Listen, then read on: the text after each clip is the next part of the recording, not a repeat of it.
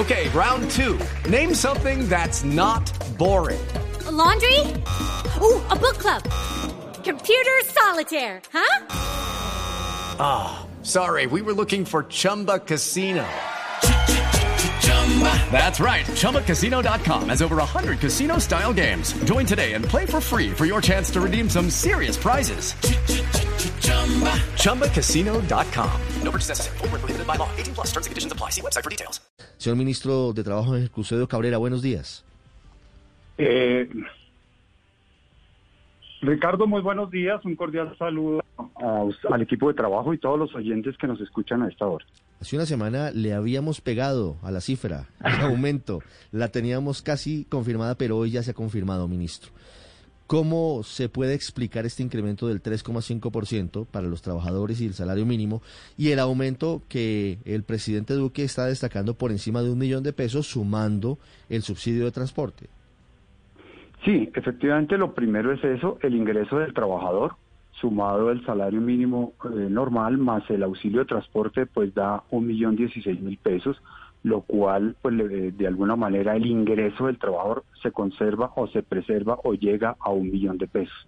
Segundo, la coyuntura para tomar una decisión en este momento era la, la barrera más grande que teníamos. Imagínense que el Producto Interno Bruto, el crecimiento de la economía de este año es totalmente negativo, 6.8. En otros años anteriores, cuando se hubo concertación y demás, era, era, era prácticamente el crecimiento económico era 4, 5%, 2, 3, y aquí con una coyuntura negativa llegar a ese a ese a ese valor es importante. No estamos diciendo que con esto ya vamos a dejar tranquilo al trabajador, todo lo contrario, la preocupación nuestra seguirá siendo cómo mejoramos las condiciones laborales de los colombianos. En segundo, lo acaban de explicar, efectivamente el ingreso real de los trabajadores se ha venido conservando en este, en esta, en este gobierno. Observemos 2.8, 2.3, ahora 2. Esto significa 7% de ingreso real en, un, en tres años de gobierno. Eso nunca había ocurrido si miramos toda la tabla desde el año 1985. O sea que sí estamos eh, por lo menos avanzando y dando muestras de, lo que está ocurriendo en este momento en Colombia. Y de otro lado, eh, no era fácil tomar una decisión de un, de un valor más alto por las diferentes actividades económicas que están todavía saliendo de esta crisis de pandemia. Eh, gastronomía, hotelería, líneas aéreas, y otros sectores que sí les pudo ir bien. Y hay otros sectores empresariales en Colombia que no tienen salario mínimo, que es curioso, el sector financiero, intermediario financiero, ya no tiene salario mínimo.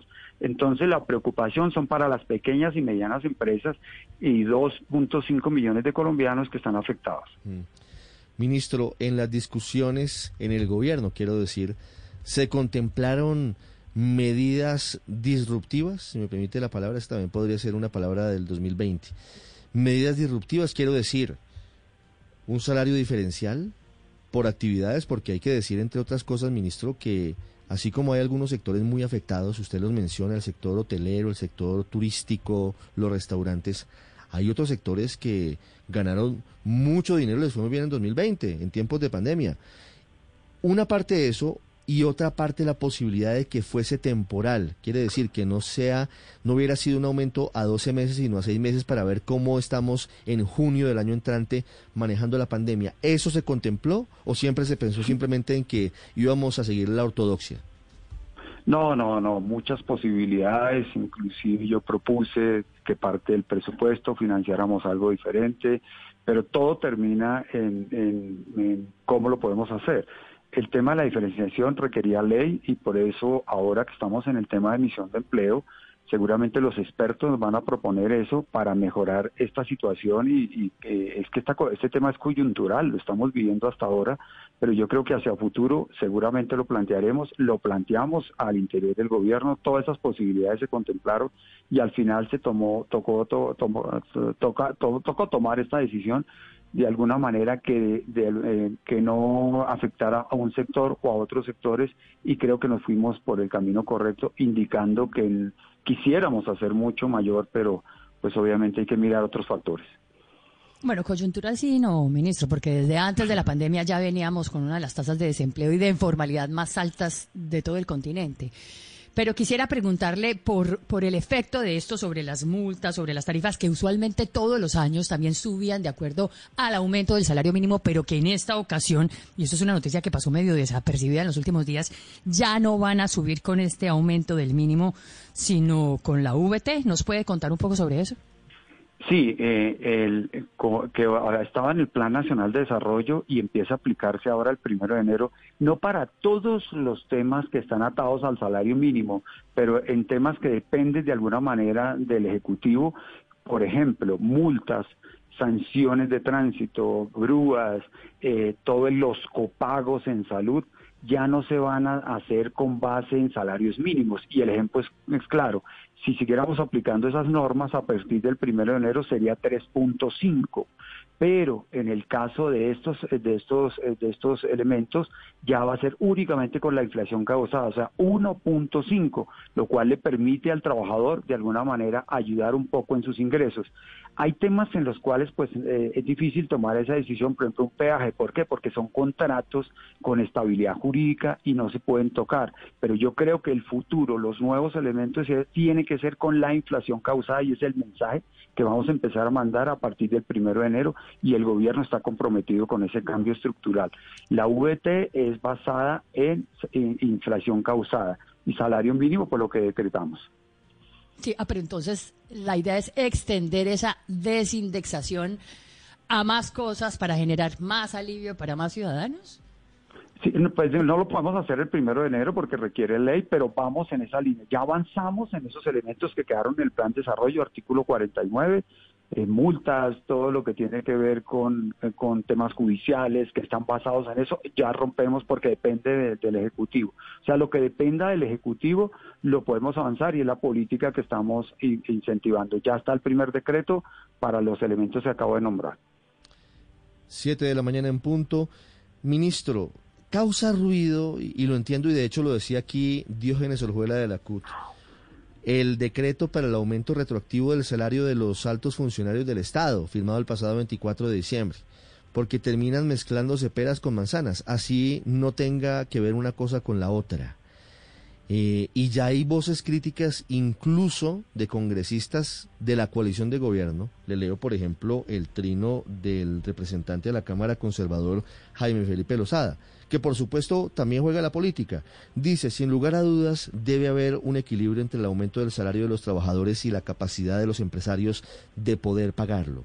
Pero francamente creo que el incremento del salario mínimo en esta ocasión debió ser mayor Ministro, ¿por qué no pudo ser mayor? Ustedes tenían proyecciones de que si se aumentaba más allá del 3,5% el salario, ¿se restringía o se frenaba la generación de empleo? ¿O cuál fue la consideración que tuvieron en cuenta? No, todos los elementos, como lo he venido explicando en todos los medios, pero déjenme aclarar ese tema congresional. Yo fui congresista y lo entiendo perfectamente. Mire, eh, usted lo aclaró bien, el retroactivo no corresponde al año 2021, es pagando el año 2020 5.1. A todos los trabajadores de Colombia de salario mínimo se incrementó en el 6%, o sea, fue mayor. Para el año 2021, ese 5.1, si aplicaran la misma fórmula, seguramente va a ser menor del 3.5%. Lo que pasa es que a veces no se saca a tiempo los temas y por eso puede ocurrir esta situación. Pero también, eh, yo, ya que pues habló de la, mi amigo Lozada, eh, Juan Carlos, decirle lo siguiente, voy a invitar al Congreso de la República, a todos los partidos políticos, que dejen las diferencias eh, partidistas y, todos eh, creo que vamos en la misma línea, reforcemos eso, cambiemos el artículo 187 de la Constitución, que es el que prácticamente le dice al presidente que un cheque de esta manera y el Contralor lo hace. Y no es solamente el Congreso de la República, son otros funcionarios que están beneficiados con esa norma. Y de otro lado, el gobierno intentó de alguna manera con los elementos legales, como por ejemplo vía impositiva, recoger parte de esos recursos y lo intentó con el impuesto solidario. Y yo ya anoche hablé con el director de la DIAN para revisar el tema de retención de la fuente, incrementarlo y de esa manera tener la posibilidad de que estas personas que reciben un incremento mayor pueda vía tributo devolverlo al Estado colombiano. ¿Y eso puede sacarse adelante? próximamente el aumento de la retención en la fuente, por ejemplo, para los congresistas que obtienen ese incremento del 5,12%? Pues no, digamos, no exclusivo para congresistas, No, no. sino para Sí, salar- sí, sí, salarios superiores a X valor. Sí, pero eso podría darse en el corto plazo para este Estamos- incremento, anoche por lo ejemplo? planteé, anoche lo planteé, vamos a estudiarlo jurídicamente. ¿Sería una resolución de la DIAN? Sí, sí, por eso le digo, es, eh, lo que pasa es que los salarios están atados por ley, pero vamos a ver con esa posibilidad. La idea prácticamente es vía tributos retribuir, porque es que la persona que lo recibe no puede decir yo no lo recibo, no, porque es un derecho laboral irrenunciable. Y de otro lado, por ejemplo, ya muchos funcionarios han dicho yo lo recibo y lo dono. La rama judicial, por ejemplo, anoche recibí llamadas de la rama judicial donde me dice crearemos un fondo para eh, ese incremento vaya con destino a población vulnerable. O sea, todos esos elementos permiten que el Congreso de la República revise urgentemente estos incrementos salariales. Claro, pero eh, ojalá se diera, pero siempre vamos a lo mismo y es que como los congresistas definen sobre su bolsillo, pues no tienen muchos estímulos para hacerlo, a pesar de que todo el país se los pide. Pero, ministro, en lo concreto, yo podría titular esta entrevista, además de lo que nos ha dicho sobre el salario mínimo, que es muy importante desde luego, el gobierno busca, vía retención en la fuente, evitar que o retribuir una, de una forma mucho más alta el aumento del 5,12% para altos funcionarios del Estado? Lo vamos a revisar porque jurídicamente hay una inquietud, vamos a ver si los abogados encontramos una salida, pero más que buscar una, este tema es decir, oiga, yo te pago esto, tú ganas mucho más y tienes que contribuirlo vía tributos, es la única salida que hay que hacer urgente, mientras el Congreso de la República toma la decisión política de revisar ese incremento salarial. Sí, es decir, gobierno busca que congresistas paguen más impuestos, que sería una manera, Correcto, otra manera de titular. Sí, puede ser y, y así así siempre ha sido. En la última reforma, los, los salarios superiores a más, más de 20 millones de pesos, la retención a la fuente es casi del 30%. Entonces, eso a veces se ignora y, se, y, se, y, y no, la opinión pública no lo sabe. Yo que fui congresista eh, y además mi campaña se financiaba con créditos, yo recibía 12 millones de pesos mensuales. ¿Por qué? Porque pagaba el crédito y, y de otro lado la retención en la fuente es muy alta. Pero bueno, esa no es la discusión ahora, sino simplemente acuerdo partidista, buscaremos acuerdo partidista para hacer esa reforma que requiere urgentemente el país. Tengo en línea al presidente de la Sociedad de Agricultores de Colombia, Jorge Enrique Bedoya, pero antes yo quiero Bueno, hacerle una pregunta Ricardo. de fondo, ministro, solamente eh, de la filosofía de su relación con los trabajadores o con los sindicatos, si me permite, porque puede que los sindicatos vayan por un lado y los trabajadores por otro, no necesariamente por la misma autopista. Pero si sumamos salario mínimo, que no les gustó, están pegando el grito en el cielo, el decreto del piso mínimo, que tampoco les gustó, se retiraron de la mesa que, que estaba buscando concertación para la reforma laboral. Eh, ¿No están quemándose las naves de esa relación entre el gobierno y los trabajadores de cara a lo que se viene que será difícil en el Congreso? No, Ricardo, mire, mm, de, mm, digamos, decreto de protección social, ya que me lo toca, piso de protección social, eh, crea- eh, yo los invité a ellos y lo dije ahí en la mesa de concertación laboral, mesas técnicas de trabajo, en el siguiente sentido, dígame usted por qué no está de acuerdo, tráigame sus técnicos, técnicos de nosotros y revisamos. No lo aceptaron. Misión de empleo, me colocaron como condición la derogatoria del decreto 1174 eh, eso es un imposible porque el decreto 60 174, 1174 es un artículo del Plan Nacional de Desarrollo. Yo no puedo derogar un artículo de una ley. Y, para, y por otro lado, este, colocaron siete demandas, Corte Constitucional y Consejo de Estado. Entonces, ven que las Cortes terminen esa de constitucional y la legalidad del decreto.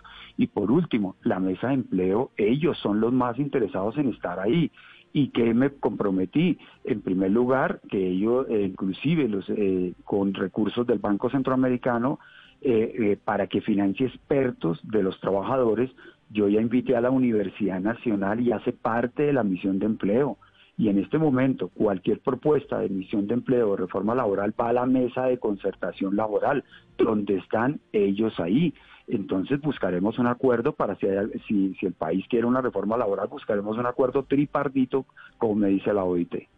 Ministro, gracias y un feliz año. Gracias, Ricardo. Lo mismo para todos ustedes. Siete, ocho minutos. Hay dos informaciones urgentes en Europa. Hay un terremoto en Croacia. Daños muy serios en edificaciones. murió Pierre Cardin, el gran diseñador de moda francés. Vamos con esto en segundos. Antes saludo al presidente de la Sociedad de Agricultores de Colombia, Jorge Enrique Bedoya. Doctor Bedoya, buenos días. Ricardo, muy buenos días. ¿Cómo reciben ustedes el aumento vía decreto del salario mínimo para el año entrante del 3,5%?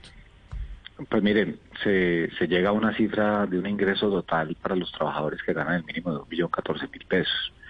Sin duda alguna, esto no es el incremento que, pretendían las centrales obreras, pero es que ese incremento de más del 12% francamente era irreal en medio de las condiciones económicas que tiene el país. La inflación del 1.5, 1.7%, una productividad negativa.